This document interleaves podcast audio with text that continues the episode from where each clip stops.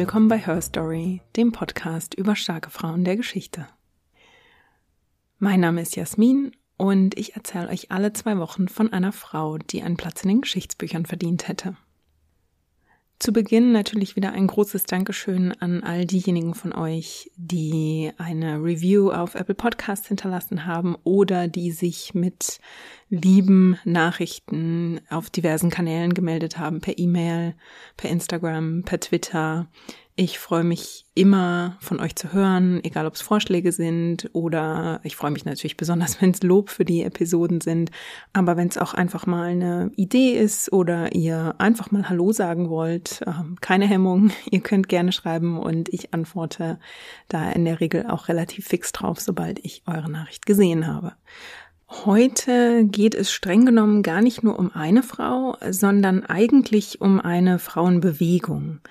Denn es geht um die Athletinnen, die mit ihrer Liebe für den Sport dafür gekämpft haben, dass der Frauensport ein fester Bestandteil der Olympischen Spiele geworden ist. Denn vor ziemlich genau 100 Jahren, am 24. März 1921, fiel der Startschuss für die ersten Olympischen Spiele für Frauen. Die entstanden als Reaktion auf die Entscheidung des Internationalen Olympischen Komitees, Frauen eben nicht zu den regulären Olympischen Spielen zuzulassen. Und da gab es eine französische Athletin namens Alice Milliard, die mit Unterstützerinnen zusammen eben die Olympischen Spiele für Frauen organisiert hat. Und sie und ihre Mitstreiterinnen eroberten den Frauen dadurch in den kommenden Jahren einen Platz in der Sportwelt, insbesondere in der Leichtathletik. Alice Milliard und die Athletinnen dieses beginnenden 20. Jahrhunderts waren also nicht einfach nur Frauen, die Spaß am Sport hatten. Die Sportarten, für die sie sich begeisterten, waren quasi politisch, denn es entsprach eben nicht dem Gesellschaftsbild der Zeit, dass Frauen rudern, Staffellauf betreiben oder über Hürden springen. Das Frauenbild der Zeit sah Frauen eben züchtig und weitgehend brav daheim, jedenfalls nicht mit verschwitzten Gesichtern und zerzausten Haaren im Leistungssport. Das war also wirklich gedanklich ein, ein sehr neues Konzept, mit dem man sich nur sehr langsam anfreunden konnte. Und hinzu kamen die Mediziner, die damals noch davon überzeugt waren, dass zu viel Sport die Gebärfähigkeit der Frauen beeinträchtigen könnte. Ja, um dieser Geschichte auf die Spur zu kommen, musste ich mein Französisch ein bisschen abstauben, weil, ich habe es ja schon gesagt, die Athletin, die das Ganze auf den Weg bringt, ist Französin. Und ähm, es gibt in dieser Geschichte relativ viele französische Namen, die uns unterkommen. Und die Quellen sind auch eher im Französischen erhalten. Aber ich glaube, wir kommen da trotzdem ganz gut durch. Und ich habe bei einem Experten durchgeklingelt. An dieser Stelle also auch nochmal ein herzliches Dankeschön an Dr. Ansgar Molzberger vom Zentrum für Olympische Studien an der Deutschen Sporthochschule Köln. Der hat mir auch wertvolle Informationen geliefert. Obwohl Alice Milliard also für Frauen bei Olympia eine so wichtige Rolle spielt, wissen wir über sie leider vergleichsweise wenig. Also über, gerade über ihre Kindheit und Jugend ist wahnsinnig wenig bekannt, quasi nur Stichpunkte. Sie wird am 5. Mai 1884 in Nantes geboren. Sie lernt drei Sprachen, von denen man aber eigentlich nur herausfinden kann, dass sie auf jeden Fall Französisch und Englisch beherrschte. Über die dritte müsste man schon spekulieren. Und man weiß, dass sie im Alter von 20 Jahren heiratet. Ihr Ehemann verstirbt dann aber schon vier Jahre später und die Informationslage wird dann eben ein bisschen besser, wenn wir uns auf ihre sportlichen Interessen und Aktivitäten ja konzentrieren. Sie wendet sich schon als junge Erwachsene dem Sport zu und wird Teil der Mannschaft im Pariser Club Femina Femina Sport wurde 1912 eigentlich als Gymnastikverein gegründet und das auch von zwei Männern. Es gibt aber eine größere Riege Gründungsmitglieder. Also obwohl das am Anfang von zwei Männern geführt wird, gehören auch die Schwestern Jeanne und Therese Brûlé und eine Sportlerin namens Suzanne Libra mit zum Gründungsteam. Und Libra ist zum Beispiel ein sportliches Allround-Talent. Also wie viele Athletinnen und Athleten ihrer Zeit übt sie also nicht nur eine Sportart aus, sondern gleich mehrere. Und Liebra holt zum Beispiel im Laufe ihrer Sportkarriere Medaillen über verschiedene Sprintdistanzen im Hürdenlauf, im Weitsprung und im Speerwurf. Das ist also damals nicht ungewöhnlich und das werden wir auch bei den Frauenspielen sehen, dass die Frauen in mehreren Kategorien sozusagen antreten. Ja, der Club Feminasport hat eine gewisse Pionierrolle, vor allem in Frankreich, denn er bringt eben auf französischer Ebene zum Beispiel den Frauenfußball voran. Am 2. Oktober 1917 wird Feminasport erstmals im Zusammenhang mit Frauenfußball in der Presse erwähnt. Die Zeitung Lotto berichtet damals darüber, dass das Team von Therese Brûlé 2 zu 0 gegen das Team von Suzanne Liebra gewonnen hat. Also da ist sie wieder, die Frau Liebra, spielt also auch Fußball. Dieser, dieser Club macht sich also wirklich sehr um den Frauenfußball verdient, denn zwischen 1918 und 1922 bestreitet Femina Sport in ganz Frankreich mehrere Fußballspiele unter Frauen, um die Sportart eben auch bei Frauen bekannter zu machen. Und das ist eine sehr erfolgreiche Kampagne, in deren Folge sich tatsächlich in ganz Frankreich mehrere Clubs gründen. Und schon 1918 gibt es auch eine erste Meisterschaft auf nationaler Ebene, in der Femina Sport dann wenig überraschend den Titel holt. Und sie gewinnen in dem Kampf gegen den Club En Avant, der wie Femina Sport auch ein Pariser Club ist und auch im gleichen Jahr, nämlich 1912, gegründet worden ist. Femina Sport dominiert quasi in den Zwanzigern die Frauenliga, wenn man die so nennen kann. Die waren quasi das Bayern München des Frauenfußballs und holten damals zwölf Titel. Und neben dem Frauenfußball brachte der Club aber eben auch Athletinnen in anderen Sportarten zusammen. Also in der Leichtathletik, im Basketball, im Feldhockey, im Rudern und im Radfahren. Und das konnten sie unter anderem deshalb, weil sie als einziger Frauenclub in Paris einen eigenen Sportplatz hatten. Die meisten anderen Frauenclubs mussten sich den Sportplatz mit Männern teilen und die ließen Frauen nur zu den unmöglichsten Zeiten auf den Platz und sabotierten so quasi deren sportliche Aktivitäten. Und dass man versuchte, Frauen von Sportplätzen fernzuhalten, hatte wahnsinnig viel mit dem Frauenbild dieser Zeit zu tun. Es galt eben als unschicklich, wenn Frauen in der Öffentlichkeit Sport machten. Und wenn sie sich schon sportlich betätigen wollten oder mussten, dann sollte das nach Möglichkeit niemand sehen. Alice Milliard wird also Mitglied bei Femina Sport Sie probiert auch selbst zahlreiche Sportarten aus. Sie hat aber vor allem eine Liebe, nämlich die fürs Rudern und stellt da auch als erste Frau einen Distanzrekord auf. Neben den sportlichen Aktivitäten engagiert sie sich im Vereinsleben bei Femina Sport und zwar so sehr, dass sie 1915 Präsidentin des Clubs wird. Und schon zwei Jahre später, also unter ihrer Ägide, unter ihrem Zutun im Dezember 1917, also noch in der Zeit des Ersten Weltkriegs, finden sich die Frauensportclubs Femina Sport und En Avant zusammen. Das sind also diese beiden Pariser Clubs, die so eine Pionierrolle einnehmen. Und die gründen dann gemeinsam eine Dachorganisation für den Frauensport in Frankreich. Sie gründen eine Organisation namens Fédération des Sociétés Féminines Sportives de France, die FFSF. Die Organisation hat zunächst eine Doppelspitze mit einem Mann und einer Frau, aber das wandelt sich schon kurz darauf in eine Führungsspitze, die komplett weiblich wird. Und Milliard hat bei der Gründung die Rolle der Schatzmeisterin inne und steigt dann schon kurz nach der Gründung zur Präsidentin des Vereins auf. Sie tritt dann also in ihrer Rolle als Präsidentin des FFSF 1919 auch an das Internationale Olympische Komitee heran, das IOC. Und sie bittet die Verantwortlichen darum, Frauen auch in der Leichtathletik als Teilnehmerinnen an den Olympischen Spielen zuzulassen. Der FFSF hat zur gleichen Zeit gerade begonnen, neben einer französischen Meisterschaft im Frauenfußball eben auch Turniere im Basketball um im Schwimmen und zum Beispiel im Hockey auszurichten. Und Alice Milliard hat eben auch, ja, ihr, ihr Herz schlägt auch sehr für die Leichtathletik. Und sie wendet sich nun also ans Olympische Komitee mit der Bitte, diese Kernsportart der Olympischen Spiele, die Leichtathletik, auch für Frauen zu öffnen. Die Olympischen Spiele sind ja zu dieser Zeit noch relativ jung, also sie sind erst vor relativ kurzer Zeit wiederbelebt worden. Das Konzept der Olympischen Spiele stammt ja eigentlich aus der Antike. Die ersten Siegerlisten finden sich schon, ich glaube, im Jahr 776 vor Christus. Und die Olympischen Spiele der Antike sind ja nach ihrem Austragungsort Olympia benannt und hatten neben dem sportlichen Aspekt ursprünglich vor allem eine religiöse Bedeutung. In verschiedenen Formen bestanden die Spiele dann bis ins Jahr 426 nach Christus, in denen sie dann vom römischen Kaiser Theodosius I. verboten wurden.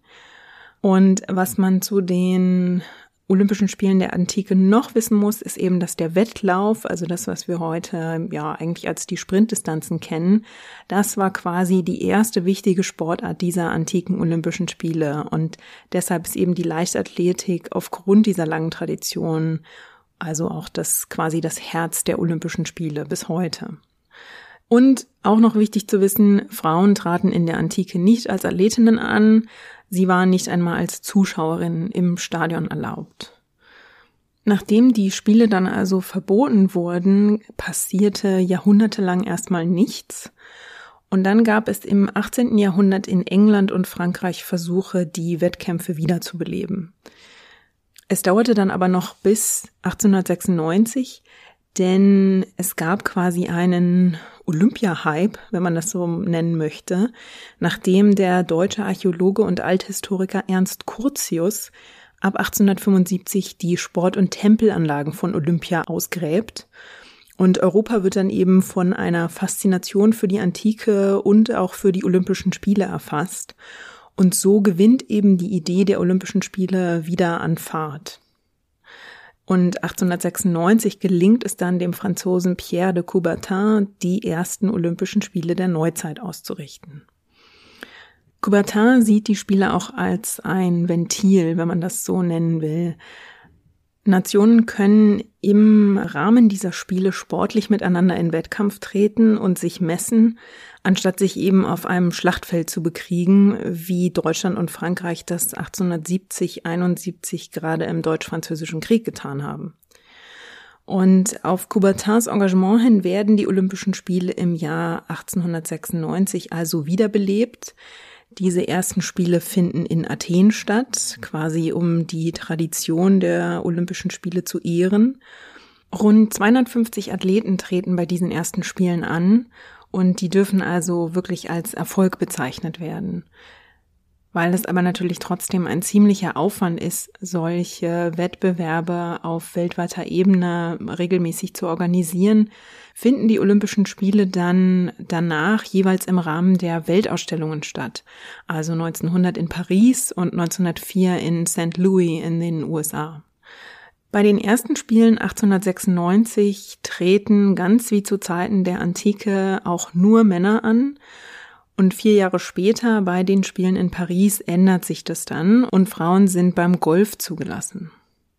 Noch einmal vier Jahre später in St. Louis dürfen Frauen im Tennisspiel antreten.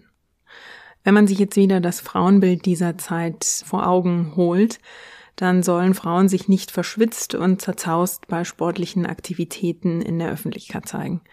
Das mag beim Golf ja funktionieren, Jetzt fragt ihr euch vielleicht, wie Tennis da reinpasst. Wir denken heute natürlich an Athletinnen wie Serena Williams oder Steffi Graf und wie sie über den Tennisplatz sprinten, wenn sie dem Ball nachjagen. Tennis wird damals aber noch in bodenlangen Kleidern und zuweilen sogar mit Hut gespielt. Und jetzt versucht ihr mal im bodenlangen Kleid einem Ball über den Tenniscourt hinterher zu hechten, ohne dabei bitte euren Hut zu verlieren. Also ja, da kann man sich eben schnell vorstellen, wie athletisch und schnelllebig so ein Tennismatch zwischen zwei Frauen damals gespielt werden konnte. Dass es ausgerechnet Golf und Tennis ins olympische Programm schaffen, das hat auch damit zu tun, dass das Sportarten sind, die für Frauen akzeptiert sind. Und sie sind das deshalb, weil sie quasi der Sport der feinen Gesellschaft sind. Im späten 19. Jahrhundert sind Golf- und Tennisclubs auch ja ein gewisser Teil des Heiratsmarkts. Hier können sich also die Töchter der höheren Gesellschaftsschichten, die im heiratsfähigen Alter sind, in einem akzeptierten gesellschaftlichen Rahmen mit jungen Männern auf Brautschau ja in Verbindung setzen beziehungsweise können dort mit ihnen zusammentreffen. Deswegen haben eben Golf und Tennis zu dieser Zeit einen anderen Stellenwert als vermeintlich gröbere Sportarten wie zum Beispiel das Rudern oder ein Hürdenlauf. Und Pierre Coubertin als Präsident des IOC und auch die anderen Mitglieder dieses Gremiums denken eben sehr in den Sittenbildern ihrer Zeit. Also Coubertin ist jetzt nicht gegen den Frauensport so ganz generell, denn er sieht im Sport sogar einen gewissen pädagogischen Wert. Aber nach seinen romantischen Vorstellungen von den Olympischen Spielen sollten sie eigentlich wie in der Antike den Männern vorbehalten bleiben. Und insbesondere bei der Leichtathletik, also der Kerndisziplin der Olympischen Spiele, ist er dieser Überzeugung. Und da laufen die Frauen, die eben in diese Sportwettbewerbe drängen, ja, sprichwörtlich gegen eine Wand zunächst. Als Alice Milliard und der FFSF dann also 1919 an das IOC herantreten und sie bitten, auch Frauen für die Olympischen Spiele 1924 bei den Leichtathletik-Wettkämpfen zuzulassen, kommt von Coubertin und dem IOC also ein kategorisches Nein. Das IOC ist mit dieser ablehnenden Haltung aber auch nicht allein. Sie können nämlich auch auf die Mediziner ihrer Zeit verweisen, denn auch aus medizinischer Sicht gibt es Vorbehalte, die sich hartnäckig und wirklich noch ganz lange halten. Wie lang, das sieht man noch 1931, als ein Leipziger Arzt erklärt, durch zu viel Sport nach männlichem Muster werde der Frauenkörper direkt vermännlicht und die weiblichen Unterleibsorgane verwelken. Es komme also zum künstlich gezüchteten Mannweib. Also ich habe hier gerade ganz viele Anführungsstriche in die Luft gemalt. Das ist aber eben damals eine sehr weit verbreitete Vorstellung vom Frauenkörper, von dessen Gebärfähigkeit und wenig überraschend ist die Medizin ja damals auch sehr männlich geprägt. Alice Milliard stößt also mit ihrem Vorschlag auf Ablehnung. Statt aber aufzugeben, sucht sie sich Verbündete. Und sie findet einen großen Unterstützer in einem Landsmann namens Camille Blanc. Der hat gute Verbindungen und jede Menge Einfluss, denn Blanc hat die Nachbarstadt von Monte Carlo gegründet, Beausoleil. Und Blanc ist dort zunächst auch Bürgermeister. Außerdem ist er einer der Mitgründer des Spielcasinos Monte Carlo und hat dadurch enge Verbindungen mit den Grimaldis, den Fürsten von Monaco. Und nicht zuletzt hat er eine entscheidende Rolle im internationalen Sportclub von Monaco. Man könnte also sagen, er hat Verbindungen in alle wichtigen Bereiche und seine Finger ja an den richtigen Reglern. Leider ist nicht bekannt, wie Milliard und Blanc sich begegnet sind und wie diese Kooperation zustande gekommen ist. Das Ergebnis ist aber, dass Blanc seiner Landsfrau den Garten des Casinos von Monte Carlo zur Verfügung stellt, um dort ein Sportevent nur für Frauen auszurichten. Und am 24. März 1921 beginnen in Monte Carlo also die Olympischen Spiele für Frauen. Leider gibt's von dem Event keine offen zugänglichen Quellen aus der damaligen Presse. Vielleicht schlummern ja irgendwo in den Archiven in Monte Carlo noch Zeitungsausschnitte, die mir jetzt natürlich bei der Recherche nicht zugänglich waren. Jedenfalls lassen sich heute über die ersten Frauenwettkämpfe, abgesehen vom Medaillenspiegel, eigentlich kaum Aufzeichnungen finden. Auch Fotos bleiben uns leider verborgen, zumindest von diesen ersten Spielen. Aber man kann eben aus den Aufzeichnungen rekonstruieren, dass rund 100 Athletinnen aus fünf Ländern gegeneinander antreten. Und zwar aus Frankreich, Großbritannien, Italien, Norwegen und Schweden. Die Wettkämpfe werden in zehn Kategorien ausgetragen. Im 60 Meter Lauf, im 350 Meter Lauf, im 800 Meter Lauf, im 4x75 Meter Staffellauf und im 4x175 Meter Staffellauf im 65 Meter Hürdenlauf, im Hochsprung, Weitsprung, Speerwurf und im Kugelstoßen. Wenn ihr euch jetzt fragt, warum die Distanzen so seltsam sind, die sind damals noch nicht normiert. Also auch bei den Olympischen Spielen gibt's damals noch ja seltsame Distanzen, über die man sprintet. Das hängt dann auch damit zusammen, dass Olympia ja nicht nur in Europa ausgetragen wird, sondern auch in St. Louis und dort hat man dann nicht das metrische System. Also jedes Land, jedes Austragungsland darf das noch ein bisschen anders regeln. Deswegen sind diese Distanzen am Anfang eben noch nicht normiert und unterscheiden sich auch noch zu den Distanzen, die wir eben heute aus dem, aus der Leichtathletik kennen. Neben den zehn Wettkampfkategorien gibt es damals außerdem sozusagen Schauturniere im Basketball, in der Gymnastik, in der rhythmischen Gymnastik und es gibt ein Spiel namens Pushball. Für das gibt's gar keine deutsche Übersetzung, soweit ich das recherchieren konnte. Pushball, da verlinke ich euch mal ein Foto, das müsst ihr euch echt angucken. Da treten zwei Mannschaften gegeneinander an und müssen eine Kugel, die größer ist als sie selbst, ins gegnerische Feld rollen. Das sieht also quasi aus wie ein Wettkampf zwischen Ameisen, die Material in ihren Ameisenbau rollen wollen. Also sehr schön. Ich verlinke euch ein Foto. Sehr faszinierend. Diese ersten Spiele, diese ersten Olympischen Spiele für Frauen werden im Garten des Casinos in Monte Carlo abgehalten. Und beinahe sämtliche Medaillen gehen an die Engländerinnen und die Französinnen. Und viele der Französinnen, die diese ersten Medaillen holen, sind Mitglied in dem französischen Club, von dem wir schon gesprochen haben, bei Femina Sport. Zum Beispiel gewinnen Lucie Breard, Germaine Delapierre, Thérèse Brûlé und Suzanne Liebra im Staffellauf. Im 60 Meter und im 250 Meter Lauf gewinnt hingegen die Britin Mary Lyons Gold. Die stellt dann ein Jahr später im Staffellauf mit ihren Teamkolleginnen auch einen Weltrekord auf. Und Lyons gewinnt im Laufe ihrer relativ kurzen Karriere neun Goldmedaillen, zwei Silber- und eine Bronzemedaillen. 1924 heiratet sie dann und zieht sich daraufhin aus dem Sport zurück. Im Speerwurf und beim Kugelstoßen gewinnt die Französin Violette Maury. Maury betreibt wie viele Athletinnen ihrer Zeit mehrere Sportarten.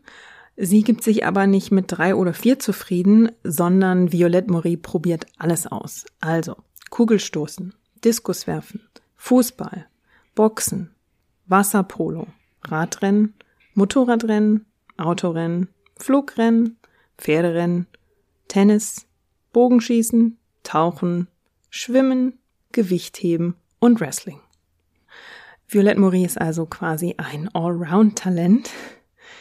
Und Bewunderern und Kritikern ruft sie gern ihr Motto zu, alles was ein Mann tun kann, kann auch Violette tun. Finde ich eine gute Einstellung. Ja, ihre Biografie ist auch abseits ihrer sportlichen Karriere ziemlich ereignisreich. Im Ersten Weltkrieg arbeitet sie als Krankenschwester an der Front und versorgt Verwundete der Schlacht an der Somme und dann die Opfer der Schlacht von Verdun. Sie sieht also wirklich das große, große Elend. Sie heiratet 1915, lässt sich dann aber 1923 wieder scheiden. Später lebt sie offen lesbisch, trägt Männerkleidung und lässt sich schließlich sogar die Brüste operativ entfernen, weil sie sie, wie sie sagt, beim Einsteigen in Rennautos behindern. Maury hat im Eifer des sportlichen Gefechts ein sehr adrenalingetriebenes Temperament und schlägt bei einer Gelegenheit auch mal einem Fußballschiedsrichter ins Gesicht. Ihr Auftreten führt also ja erst zu hochgezogenen Augenbrauen und dann auch zu offenem Widerstand und zwar aus den eigenen Reihen. Der FFSF weigert sich nämlich 1928, die Sportlizenz von Violette Maury zu erneuern und sie zu weiteren Wettkämpfen zuzulassen. Obwohl sich die Frauen des FFSF für die Rechte ihrer Geschlechtsgenossinnen einsetzen, wenden sie sich eben nicht gegen alle Sittenbilder ihrer Zeit. Und dass Violette offen lesbisch ist, ist für die Frauen im FFSF damals offenbar noch ein Problem. Die FFSF macht Violetts in Anführungsstrichen unmoralisches Verhalten und ihre Vorliebe für Männerkleidung zur Begründung, weshalb sie also nicht länger bei Wettkämpfen willkommen ist. Und nachdem sie aus dem Sport gedrängt wird, eröffnet Violette eine Autowerkstatt, in der sie mit Ersatzteilen handelt und Rennautos baut. Das Geschäft macht dann aber bald bankrott 1933 steht sie sogar wegen Mordes vor Gericht, weil sie einen Mann erschossen hatte, der sie und einen Nachbarn mit einem Messer bedroht hatte. Das Gericht erkennt dann ihr Handeln als Notwehr an und sie wird freigesprochen. Im Zweiten Weltkrieg bleibt sie dann in Paris und repariert Autos für die Luftwaffe und chauffiert offenbar sogar Führungsoffiziere der Vichy-Regierung und auch der Nazis. Es gibt unbewiesene Vorwürfe, sie habe für die Nazis spioniert und sich an der Folter von Verdächtigen beteiligt. Während diese Vorwürfe aber, wie gesagt, bis heute nicht bewiesen wurden, ist zumindest eine gewisse Kollaboration mit den Nazis nicht abzustreiten und sie wird deshalb am 26. April 1944 von der französischen Resistance in einen Hinterhalt gelockt und in ihrem Auto erschossen. Ja, also die Biografie von Violette Maury ist also wohl die kontroverseste aus der Reihe der Athletinnen, die bei diesen Spielen 1921 antreten. Über die meisten anderen Athletinnen der ersten Wettkämpfe ist weit, weit weniger bekannt. Und obwohl von diesen ersten Spielen also nur kleine Häppchen bekannt sind, lässt sich rekonstruieren, dass sie schon als Erfolg gelten dürfen. Denn Milliard gründet mit den Vertreterinnen der fünf Länder, die an diesen ersten Spielen für Frauen teilgenommen haben, eine Sportorganisation. Die Vertreterinnen aus Frankreich, Großbritannien, Italien, Norwegen und Schweden gründen also 1921 die Fédération Sportive Féminine Internationale, die FSFI. Und Milliard wird auch hier zur Präsidentin gewählt. Und ja, der FSFI wird also in den kommenden Jahren immer wieder an das IOC herantreten unter Milliards Ägide und wird sie zur weiteren Öffnung der Olympischen Spiele für Frauen drängen. Und die erfolgreichen Veranstaltungen, die der FSFI über die Jahre ausrichtet, erhöhen dann konstant den Druck auf das IOC, sich dem Frauensport wirklich weiter zu öffnen.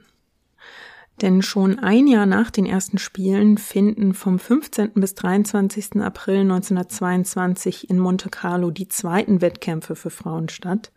Diesmal sind sogar 300 Athletinnen aus sieben Nationen dabei, also Sportlerinnen aus Belgien, Tschechien, Frankreich, Italien, Norwegen, der Schweiz und Großbritannien.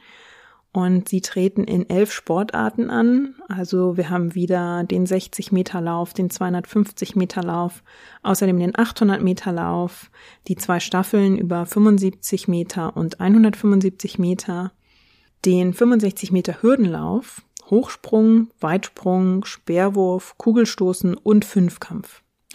Und es gibt wieder Turniere im Basketball, im Radrennen, in der Gymnastik und der rhythmischen Gymnastik. Und von diesen Spielen gibt es sogar ein kurzes Video, das ich euch in den Show Notes verlinken kann. Da sieht man eben einzelne Ausschnitte aus ja, verschiedenen Teilen der Wettkämpfe oder wie die Frauen sich fertig machen, kurz bevor sie zum Wettkampf antreten. Es ist nicht sehr lang, ich glaube zwei Minuten. Ich verlinke es euch in den Show Notes. Man darf also wirklich nicht unterschätzen, wie einflussreich diese Sportwettkämpfe waren. Hier zeigten hunderte Sportlerinnen wirklich ganz offen, dass Frauen sich sportlich betätigen konnten. Und zwar eben nicht nur im langen Kleid auf dem Tennisplatz, sondern wirklich im Sinne von Leistungssport. Wichtig ist ja auch, sich vor Augen zu führen, dass diese Frauen auch optisch ein seltenes Bild abgaben. Also hier sieht man Frauen in vergleichsweise engen T-Shirts und in kurzen Hosen, also mit nacktem Bein. Das sind Frauen, die ihre Körper eben nicht unter der Kleidung ihrer Zeit verstecken, und mit diesem Engagement und diesem Auflehnen gegen geltende Rollen und Sittenbilder und Vorurteile passen sie aber natürlich auch sehr gut in ihre Zeit, denn es ist kein Zufall, dass der Kampf der Frauen für sportliche Teilhabe auch in eine Zeit fällt, in der Frauen allgemein für mehr Rechte kämpfen, allen voran für das Frauenwahlrecht. Insgesamt dreimal finden die Olympischen Spiele für Frauen in Monte Carlo statt. 1923 nehmen dann Athletinnen aus acht Nationen an den Spielen teil, nämlich aus Belgien, Tschechien, Dänemark, Frankreich, Italien, Monaco, der Schweiz und England. Und 1923 haben diese Spiele in Monte Carlo auch so an Aufmerksamkeit gewonnen, dass selbst Prinz Louis II., Prinzessin Charlotte und Prinz Pierre aus dem monegassischen Fürstenhaus die Spiele im Garten des Casinos von Monte Carlo eben mitverfolgen. Trotzdem ist das die letzte Veranstaltung, die als Olympia für Frauen abgehalten wurde, denn die Namensgebung der Spiele und die Aufmerksamkeit, die sie bekommen, stößt dem IOC mittlerweile ja ein bisschen sauer auf. Also heute hätte Alice Milliard direkt einen Streit um die Namensgebung am Hals, weil die Bezeichnung Olympische Spiele und Olympia natürlich geschützt ist mittlerweile. Und dass sie ihre Veranstaltung einfach Olympia für Frauen nennt, passt dem IOC schon damals nicht. Das IOC lässt aber nicht gleich die Rechtsanwälte los, sondern ja, es gibt eine Auseinandersetzung, aber man findet zumindest eine, eine Einigung. Denn Alice Milliard und ihr Frauensportverband FSFI stehen in einem relativ regelmäßigen Austausch mit dem IOC und fordern eigentlich ja in regelmäßigen Abständen die Aufnahme ähm, des Frauensports in den regulären Olympiabetrieb. Und ja, bei einem dieser Austausche kommuniziert das IOC dann eben auch, dass sie sich daran stören, dass Milliard die Frauenwettkämpfe olympische Wettkämpfe nennt. Denn aus Sicht des IOC werden diese Wettkämpfe ja weder im vierjährigen Turnus noch mit Teilnehmern aus aller Welt abgehalten, wie das bei Olympia eigentlich der Fall ist. Und Milliard einigt sich mit dem IOC dann darauf, die Wettkämpfe nicht mehr Olympische Spiele zu nennen und erarbeitet mit dem FSFI dann gleichzeitig ein Konzept, das die Wettkämpfe dem olympischen Muster, also diesem Vierjahresturnus anpasst. Und so kommt es dann, dass es zwar 1923 noch die letzten Olympischen Spiele für Frauen gibt, die in Monte Carlo stattfinden, aber schon ein Jahr vorher, 1922, werden zum ersten Mal die Frauenweltspiele abgehalten. Also neuer Name, leicht anderes Konzept, aber ja, die, der Gedanke dahinter ist der gleiche, zu zeigen, Frauen können in der Leichtathletik genauso antreten wie die Männer, genauso Leistungen vollbringen wie die Männer und indem man das öffentlich zeigt und da so viele Frauen wie möglich aus verschiedenen Nationen zusammenbringt, eben den Druck zu erhöhen, dass Frauensport letztlich auch ein Teil von Olympia werden kann. Von diesen ersten Frauenweltspielen 1922 in Paris gibt es sogar einige Fotos, die ich euch auch in den Show Notes verlinke. Und da sieht man wirklich sehr gut gefüllte Zuschauerränge. Rund 20.000 Zuschauer sind damals anwesend. Und es gibt auch eine, ja, noch recht simple Eröffnungsfeier, wie man sie von Olympia kennt.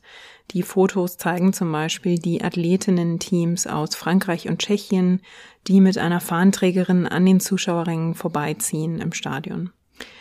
Diese ersten Frauenweltspiele sind kleiner als die Veranstaltung in Monte Carlo. In Paris nehmen tatsächlich nur 77 Athletinnen aus Frankreich, den USA, Großbritannien, Tschechien und der Schweiz teil. Und Fotos zeigen die Sportlerinnen bei einigen der elf Sportarten, in denen sie antreten. Es werden 18 neue Bestzeiten bei diesen Spielen aufgestellt und die Britinnen holen die meisten Siege, gefolgt von den Amerikanerinnen. Weil zum allerersten Mal auch Amerikanerinnen an den Spielen teilnehmen, gibt es da tatsächlich auch eine Berichterstattung, die in der New York World gedruckt wird und damit wird ja eigentlich immer deutlicher, dass der Frauensport mehr Aufmerksamkeit bekommt, auch weltweit mehr Aufmerksamkeit bekommt. Und der Druck auf das IOC und den weltweiten Leichtathletikverband IAAF, der nimmt jetzt eben ja nach und nach zu. Denn vier Jahre später gibt es die Spiele 1926 in Göteborg in Schweden. Und die machen wirklich noch mehr Schlagzeilen, weil jetzt sogar König Gustav V. von Schweden die Eröffnungszeremonie besucht. Diese Spiele werden vom 27. bis 29. August 1926 abgehalten und hier nehmen 100 Athletinnen aus neun Ländern teil. Die USA sind diesmal nicht mit dabei, es treten aber Sportlerinnen aus Belgien, Tschechien, Frankreich, Großbritannien, Lettland, Polen, Schweden, der Schweiz und aus Japan gegeneinander an. Und Japan ist wirklich faszinierend. Japan entsendet nämlich nur eine einzige Athletin, Kino Hitomi, die mit der transsibirischen Eisenbahn nach Europa reist zu den Spielen. Hitomi tritt in sechs der zwölf ausgetragenen Wettkämpfe an, unter anderem im Weitsprung, im Diskuswerfen und in diversen Sprintdistanzen. Und Hitomi setzt einen neuen Weltrekord im Weitsprung und sichert Japan mit ihrer Performance im Medaillenspiegel unter neun teilnehmenden Ländern den fünften Platz. Also spätestens nach diesen Spielen 1926 lässt sich die Popularität von Frauensport nicht länger leugnen. Und in den IOC-Protokollen finden sich dann auch Aufzeichnungen, dass die Verantwortlichen eben beim Thema Frauensport irgendwann zähneknirschend und stöhnend einsehen, ja, Frauensport muss stärker in die Olympischen Spiele integriert werden. Als ein Experiment werden in Absprache mit dem FSFI Frauen dann bei den Olympischen Spielen 1928 für fünf Sportarten zugelassen in der Leichtathletik, beim 100-Meter-Lauf, beim 800-Meter-Lauf, bei der 4x100-Meter-Staffel, beim Hochsprung und beim Diskuswerfen. Alice Milliard und der FSFI hatten ursprünglich aber auf die Beteiligung bei zehn Sportarten gedrängt. Und weil der IOC ihnen also nur teilweise entgegenkommt, richten sie erneut eigene Wettkämpfe für Frauen aus. Und so finden also vom 6. bis 8. September 1930 die dritten Frauenweltspiele in Prag statt. Und schaut man auf die Teilnehmerstaaten, dann lässt sich wirklich nicht mehr leugnen, dass der Gedanke des Frauensports jetzt weltweit ja, angekommen ist. Also bei der Eröffnungsfeier laufen Teams aus Österreich, Belgien, Tschechien, Frankreich, Deutschland, Großbritannien, Italien, Japan, Lettland, den Niederlanden, Polen, Schweden und der Schweiz ein. Japan hat diesmal sechs Athletinnen entsandt, und Kanada schickt ein Frauenbasketballteam.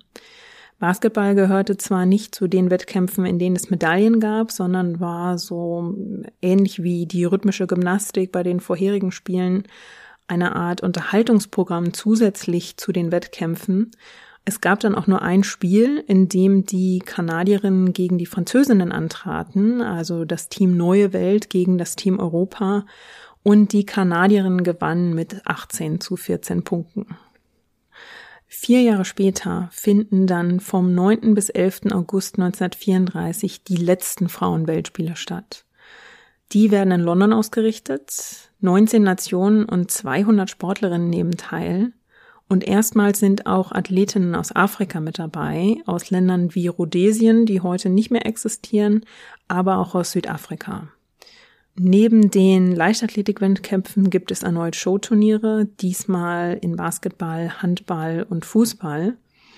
Und erst nach diesen Spielen, also nach ja, einem über 13 Jahre währenden Kampf, stimmt das IOC dann schließlich zu, die Leichtathletik-Wettkämpfe der Olympischen Spiele auch für Frauen zu öffnen. Nach der Einigung mit dem IOC und dem Leichtathletikverband IAAF löst sich der Frauensportverband FSFI unter der Leitung von Alice Milliard dann noch im gleichen Jahr auf, also 1934. Und obwohl sie ja eigentlich einen Sieg errungen haben, kommt ihnen jetzt der Aufstieg des Dritten Reichs und der Ausbruch des Zweiten Weltkriegs in die Quere. Also bei Olympia 1936 in Berlin greifen die Änderungen noch nicht ganz. Frauen treten hier in sechs Leichtathletikwettkämpfen an. Die Spiele 1940 und 1944 fallen aus und erst 1948 wird Olympia in London ausgerichtet. Deutschland und Japan werden vom IOC damals noch bei den Spielen ausgeschlossen wegen ihrer Kriegsschuld. Es dauert also wirklich noch eine ganze Weile, bis man überhaupt wieder in einen normalen olympischen Betrieb zurückkehrt. Heute sind Frauen bei Olympia nicht mehr wegzudenken. Und Alice Milliard und die Athletinnen der ersten Stunde haben den Frauen hier also einen wichtigen Platz erkämpft. Natürlich fielen aber auch nach dem Engagement dieser Pionierinnen nicht gleich alle Männerbastionen. Erst seit 1984 laufen Frauen den Marathon bei Olympia mit. Es dauerte bis 1996, bevor Frauenfußball aufgenommen wurde. Und im Boxen dürfen Frauen erst seit 2012 bei Olympia antreten. Bei den Winterspielen sind Frauen bis heute nicht in der nordischen Kombination zugelassen. Also es gibt hier noch immer einige Bereiche, in denen sich etwas bewegen könnte und in denen es vielleicht nochmal Vorkämpferinnen braucht, damit sich auch was bewegt. Aber wenn die Olympischen Spiele also das nächste Mal stattfinden, egal ob jetzt wirklich in diesem Jahr in Tokio oder doch etwas später, pandemiebedingt, wenn sie dann stattfinden, dann euch viel Spaß beim Mitfiebern und wenn ihr all die starken Athletinnen feiert, die sich dort messen, dann feiert vielleicht in einem der Siegesmomente auch die Frauen, die all das möglich gemacht haben. Und damit sind wir schon am Ende der Episode. Heute gab es ja ein bisschen mehr Jahreszahlen und ein bisschen mehr Französisch. Ich hoffe, ihr konntet trotzdem gut folgen, auch wenn wir jetzt einen Ritt durch 13 Jahre Frauensport hingelegt haben. Wenn ihr zu dem Thema vielleicht sogar mehr wisst, weil ihr euch damit beschäftigt und Quellen kennt, Fotos gesehen habt oder sonstige Insider-Informationen habt, dann meldet euch doch gerne. Ihr könnt mir eine E-Mail schicken an feedback at herstorypod.de oder ihr klopft einfach über die sozialen Netzwerke an. Ihr findet mich auf Twitter und Instagram unter dem Handle at herstory-pod. Und wie immer freue ich mich natürlich, wenn ihr Herstory bei Apple Podcasts bewertet und vielleicht sogar eine schriftliche Review hinterlasst. Wir hören uns also wieder in zwei Wochen mit einer neuen spannenden Frau aus der Geschichte. Und bis dahin, lasst euch gut gehen.